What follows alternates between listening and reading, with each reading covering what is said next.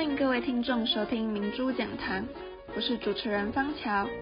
这集的主题为从零打造吸血内裤产业，从关键切入点开始的行销之路。今天我们也邀请到国立中正大学企管系教授王明昌老师来参与我们这次的访谈。在访问开始前，我们先来听听月亮裤的创办人之一许文飞所分享的创业经验。它有一些因素，比方说，我们一开始有去设定说，我们要去尝试的东西有哪一些，然后我们有去设定说，有什么时间内我们去找他们做出来去做验证。那这个验证应该就是都要用，像呃，像那个我们创就是新创新创这种创业最常讨论到就是最小可行性 MVP 的商品。MVP 上就比方说，像我的很好的朋友，他们是在做。呃，现在台湾应该算是最之前他他他后来很成功的出场，他把二手车卖掉。当初他们做了一个台湾那种清洁能源的媒合平台，就是你可以直接去网络上，就是那个预约，然后就会有人来你家扫地那种。当初他们做最小可行性，这种 Google 表单。然后去做了一个测试，去投广告，然后还是他跟他老婆自己去找，他说他老婆，然后我跟他老婆正好朋友，他就说他们在找一个家，他就在那里跟充满了蟑螂，然后崩溃，什么什么之类的。可是他们就是在用他们自己的能力跟最小可以去尝试的东西去做了一个可行的。我反而觉得说，因为像我后来认识一些朋友，他们就是会有一些完美主义，他们会觉得说我这些东西今天要到市场上给大家看的时候，我把它准备到什么样的什么样的程度，做到怎样怎样好，就像我们写论文一样，但不用，就是你赶快把它写出来，他就会后面有他他下面他自己的人生，就是他自己会去撞他的市场经验，然后所以这个最小可能性很重要。可是像当初我们其实其他的东西，比方说我说月亮杯经销，我们实际上有接了一些货来卖。月亮杯代理，我也实际上有去讨论过，然后其他国家企业内部代理，我有人家接触过。其实我们都有去试过这条可能性，包括说有的时候我们也不是直接去谈代理就进了一批进来，我们是自己去买了几件，然后去摆摊的时候去问客人去了解，就是你怎么样在最小的状况下去做。然后我觉得有些东西是还有商业规模的事。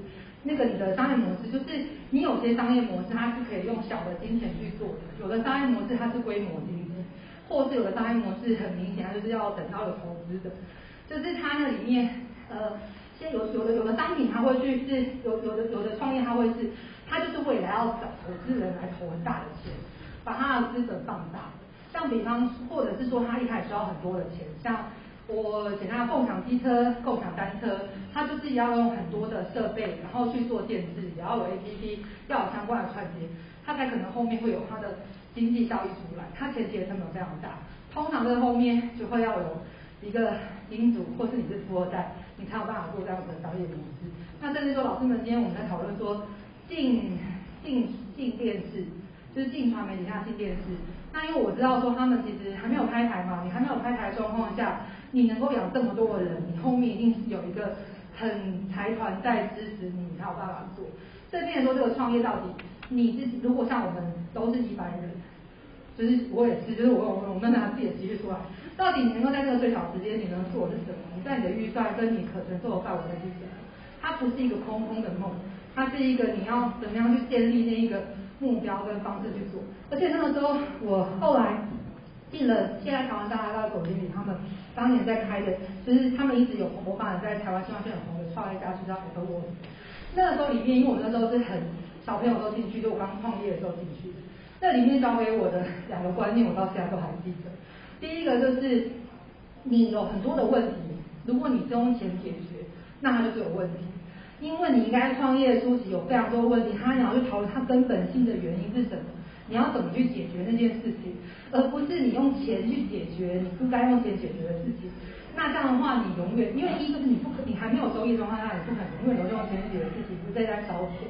第二个就是当你规模一旦大了，就算你用钱解决，你规模一旦大，你问题还是在，你那个损失就会放大倍数的发生。你原本只是一两块钱。会瞬间变几千、几万块、几百万的损失，那是很恐怖的。这到底那根本性问题有没有被解决跟解释？这就是我觉得很根本的一件事。跟他爹有讲到一个例子，我印象超深刻，因为我那时候，我觉得我自己也经历了那一个变，就是呢，他就说，那时候刚好有个连续创业家，就他创了很多很多电商的项目回来分享，他就说，创业就像养小猪，不是养小孩。那这个原因就是因为你养小孩，你会想说，天哪，我这个小孩子表现不好，我要用尽所有资源去让他成长，让他后来可以起来或什么的。但没有，就是他就是应该像养小猪，你发现他不行了就把他杀掉，或者把他卖掉。然后我当下我没有办法接受这件事哎，毕竟我做的是我爱的东西啊，我就跟我老婆说，怎么可以这样？就是我的小孩，我怎么可能，怎么可能接受这件事？我当下那个内心的冲击。在我尤其是那种创业新手的时候，我没办法接受。但我现在可以理解，就是我现在，我现在每次跟我朋友讲说，啊，如果有一天我大太太来找我，跟我说要把药不买走，然后卖给他。对，因为我自己会觉得说，就是他如果可以有更好的未来，或者是说我我知道我自己还是有很多我可以做的事情，那我就卖掉啊。我其实也可以用那些东西去做更多其他的事情。可是我的那里面就是那个精准点是什么？跟你有没有去解决那个问题？跟你能不能用最小的方式去做？那回到失败的经验，我就说今年有非常非常多失败的经验，是我们很认真在检讨的。像现在我刚刚就讲到说，这产品太多功能了，然后就变成说，它太多功能的状况下，其实它制作成本很高。然后呢，比方说，如果我以这个产品来说，我那时候加了护理，只是因为我想要跟这个品牌有联名的合作，因为我觉得它有它的特质。听完了月亮裤创办人之一的史文飞分享，我们接下来有请特派员子慧来访问来自国立中正大学企管系的教授王明昌老师，来讨论有关于创业的大小事。呃，我叫王明昌，是国立中正大学企管系的教授，那我主修财务，那很高兴在这边跟各位听众同学分享我自己的。创业经验，还有财务的呃观念，还有一些人生有关创业的想法。那像讲座中有提到，就是创业就像养小猪，而非养小孩，需要设立停损点，而非盲目的砸钱。但是每个人对于停损点的定义跟看法都不同。那想请问您对于新创产业如何设立停损点的看法是什么？好。呃，这个年代呢，创业是值得鼓励的。那我个人在年轻的时候也有创业过。那刚好借由这个问题，跟各位听众分享我自己的经验。那创业本身过程的停损呢，呃，基本上是一个哲学性的问题，因为我们坚持做一件事情。那创业的过程当中，一定会碰到很多挫折。那挫折本身一定会打击你，让你萌生放弃的念头。那一而再，再而三，呃，我都称那个叫流沙。当你陷进去流沙之后，你会很无力感。那创业的过程遇到的挫折就是这样。那除非你创业一切都很顺，但那乃。人生必经之路，创业过程如果没有挫折，将来绝对是不可能成功的。那我自己也有一些经验，就是在念博士班的时候有创业。那产品的内容是半导体耗材，那客户都是一些半导体厂，所以现在知名的台积电、联电呢也是客户。那当然刚创业的时候没什么资本。也不可能弄一间大的工厂生产产品，所以就用小的资金去推动。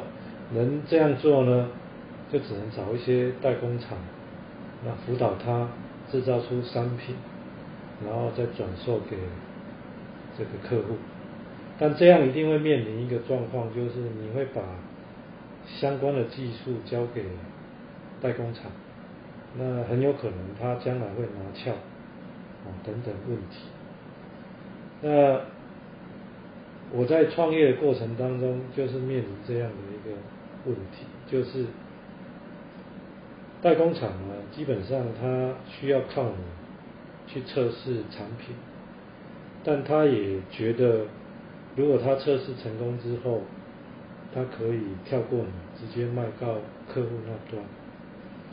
所以在我的创业过程当中，就面临了这一个很大的问题。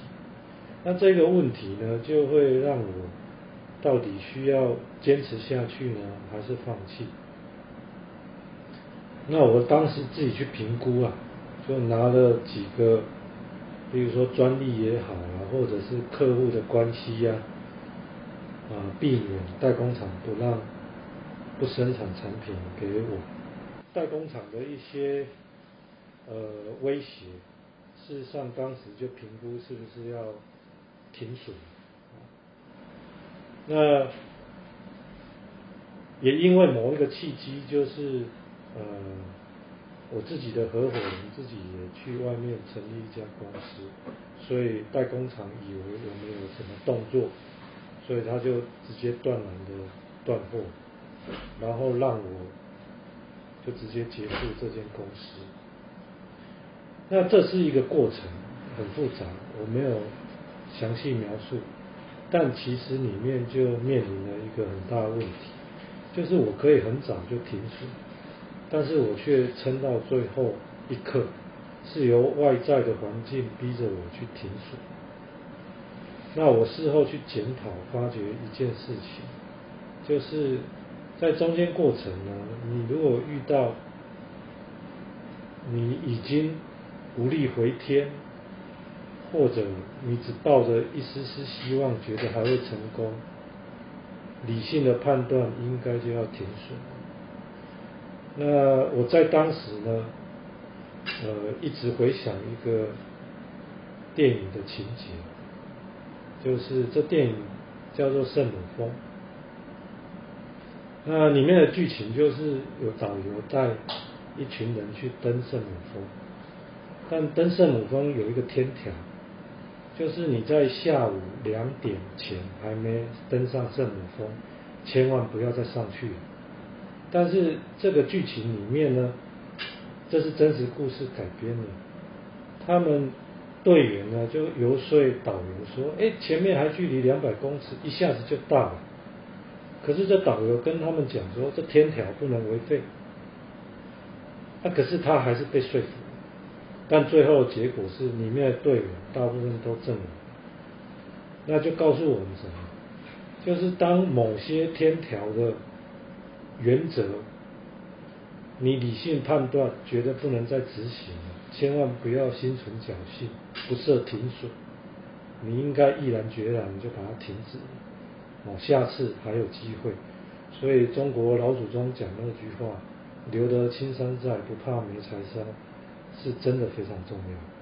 那我自己个人创业例子也是这样子，就是我如果早一点停损的话，我不用浪费更多钱。大概是这样。那想请问，就是就是像你刚刚说，就是要理性判断。那如果当初您在创业创业的时候，有其他的可能就是相关的专业人士去辅助，说那个停损点应该要在什么时候就停下来，那是不是在在对于新创团队来说，应该要有一个专家或顾问这个角色来帮助创业者去设立天生点？好。呃，其实我个人觉得做任何事情，真的要相信专家专业。但在创业这件事情上呢，它比较复杂。就是说，当你遇到这些问题的时候，你可能会求助于外在的一些专家来帮忙。那他当然是好事情，但是最害怕的就是人性。有时候，当你求助外在的专家的时候，这些专家会有恶心，他本身会有所图。那当有所图的情况之下，你不知道他讲出来的话是对我们这团队有利，还是他有另外的想法为他自己考量。所以我往往看到很多的状况，就是呃，公司如果财务出状况啊，要请一些专家帮忙，那或者外面的金主的时候。通常这间公司就因为这些专家把他诱导到另外一个方向去，那变成为他个人，而不是为了原来的团队。所以又回到老问题，要相信专家，但更要相信自己理性的判断。所以最终的命运掌握权还是在创业者本身。那您认为要如何培养这个理性的判断？这个理性的判断，其实你从小教育，不管你的家庭教育、学校教育，乃至于跟朋友的互动，甚至游戏当中，你就不断的在学习。那最好的一点就是常接触各个事物、各个领域都不要排斥。甚至呢，现在大学生有流行一些壮游啊，或 get e 啊，其实就是让你去外面遇到很多各种不同情境的问题。帮助你去判断哪一个问题，什么样的问题可以得到最佳的答案。但在那样的情况之下呢，因为你的问题本身做错决策没什么成本，或者成本很小，但久而久之问题就在交流，交久了之后，你这个人就会越来越能解决问题。那当你碰到创业大问题的时候，我相信可以找到比较好的答案。但里面还是牵涉到运气成分，因为我个人一直觉得人生就是一连串的赌博啊，随时都在赌，随时都在做决策。那我们只是尽量的让做的决策成功的次数变多，让大的决策成功的几率变大而已。不然的话，每个人随时都会面对失败。下一个问题就是，就是现今有许多的许许多新创团队创业会采用募资平台，那想请问您对于这个的看法是什么？那它对于新创团队有什么影响呢？好，呃，基本上你会选择募资平台，呃，就是你缺乏资金嘛。那在外面的所有的天使投资人或者是一些创投，他会考量一个点。第一个点就是你的技术东西含量高不高，那另外一个点就是你自己有没有投入资金，那你自己都没有投入资金，又要叫别人投入，这是没有道理的。所以就像郭台铭讲的，你如果可以把自己的身家全部投入，那我就投入你。那那个逻辑就是，因为你要去说服人。你本身会在这个事项、创业事项里面非常认真，唯一就是你要秀出你的投名状。那你自己都敢投很多钱了，那别人才敢投。那所以，如果你到募资平台，那我们先撇开你有没有自己投钱，那就代表你已经资金不够，需要到募资平台。那募资平台有很多种，你对于不特定投资人去募资，那我个人觉得你就要有能力去说服这些募资平台，还有你开出来条件是什么样子。当然，你募资平台是一般的散户进来，还是天使投资人进来，他占的股权越多，就会左右你将来的营业发展。所以能不募资是最好的。因为每一个创业者都会想把自己的理念贯彻下去。当你股权分给其他外部人的时候，别人就会有意见，哦。所以台语讲的“杂嘴高卡称”，就是告诉你，人多的时候人多口杂，你要去执行就变成非常难执行，那甚至会知难而行，搞到呢你应付这些外部投资人。都已经心心疲力竭了，没有能力去做你正常的营业活动，那就糟了。所以我个人还是比较建议，能不到募资平台就不到募资平台。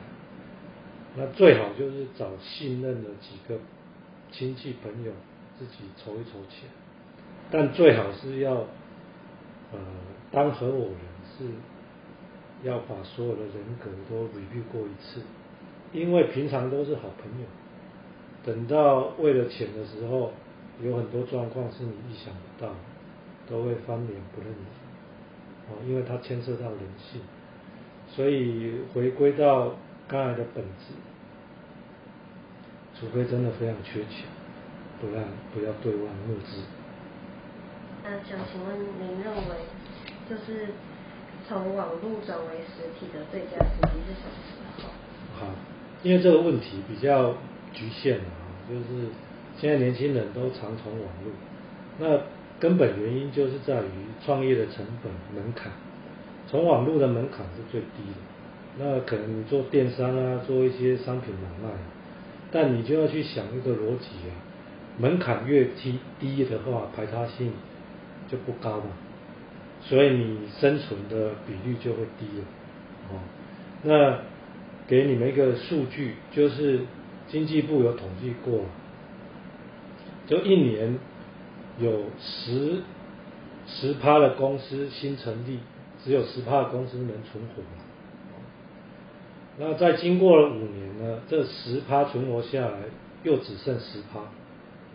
哦，那也也就是说，一开始新成立的公司能撑到五年呢，就只剩一趴。所以这个也验证的是说，你一开始如果从网络开始做生意，当然也可以，只是说那个进入障碍太低了，所以它阵亡率是很高的。所以我想要回答的就是说，任何生意你一定要去盘点一下，你这项生意它的进入障碍高不高，你手中握有的技术高不高。你有什么筹码可以排他？你是客户关系呢，还是商品的独特性？哦，等等，一定要搞清楚。那口袋里面一定要有其中一项，如果没有其中一项，千万就不要创业，因为去上班反而比较安稳。那您刚刚有说，就是要创业要趁年轻，可是。假如说像年轻的话，就是资本，就是资金都会比较少。对。然后就是你到你你你只有到年纪比较大，可能三十几岁才开始比较有资金。对。那想请问你认为这个情形要怎么改善？如果年轻人，我觉得年轻人要创业，千万不要一毕业就创业，那种成功的案例趋近于零。你一定是一毕业之后去工作。累积薪水当成资本。另外一件事情就是，第一份工作或前几份工作就很重要，因为这些工作关乎到你想创业的内容，你本身就会比较有经验。当你有了经验，又有累积一点点钱，那你就可以去创业。所以等于假设你大学毕业二十二岁。那你最适合创业年纪大概就三十岁，哦，因为才累积一笔钱。但三十岁又面临了一个状况，就是你要成家立业。那一般男生就会想要结婚，女生又会告诉他，你没有给我一间房子，我就不要结。所以你累积的那笔钱会拿去买什么？有些人可能会拿去买房。买房子，所以你创业的梦就没了。那比较敢冲的，就是买了房子之后呢？很有可能再累积个几年，用房子的增值去贷款来创业，哦，那更敢冲的，就是一开始就不买房子，哦，那一定要做一个选择，哦，啊，但是你之后创业如果不成功会怎样？你累积的那笔钱就没了，啊，房子就增贷又要多缴钱，所以这些都是风险。所以创业不是嘴巴喊喊说我要创业，我要当老板，一定要审慎评估啊。那那个经验呢是非常宝贵的，当你创业已经留了你一辈子，对你将来的不管是真的是在上班也好，或者是成功了或另外再创业，一定都有帮助。最后，王明春老师也补充了对于大学中设立创新创业基地的看法。现在大学推创新创业其实是好事情。因为这个社会最不缺的不是教育工作者，最不缺的是创业家，因为创业家可以为整个经济社会带来工作机会。所以你去看各个国家最主要经济目标都看什么？失业率。所以站在政策制定者，站在教育工作者，他当然鼓励你。所以我们。各个大学要创新创业基地，就是要产生各个中小企业，才能产生很多的工作机会。你靠大公司去养我们的小老百姓的工作机会太少，一定要中小企业。你以台湾来讲，台湾的就业流人口九成都是中小企业，所以创新创业基地是对的，鼓励人家创业是对的。好的，谢谢老师的回答，很感谢老师参与这集的明珠讲堂。今天的节目就到这边结束，感谢各位听众的收听，我们下集再见。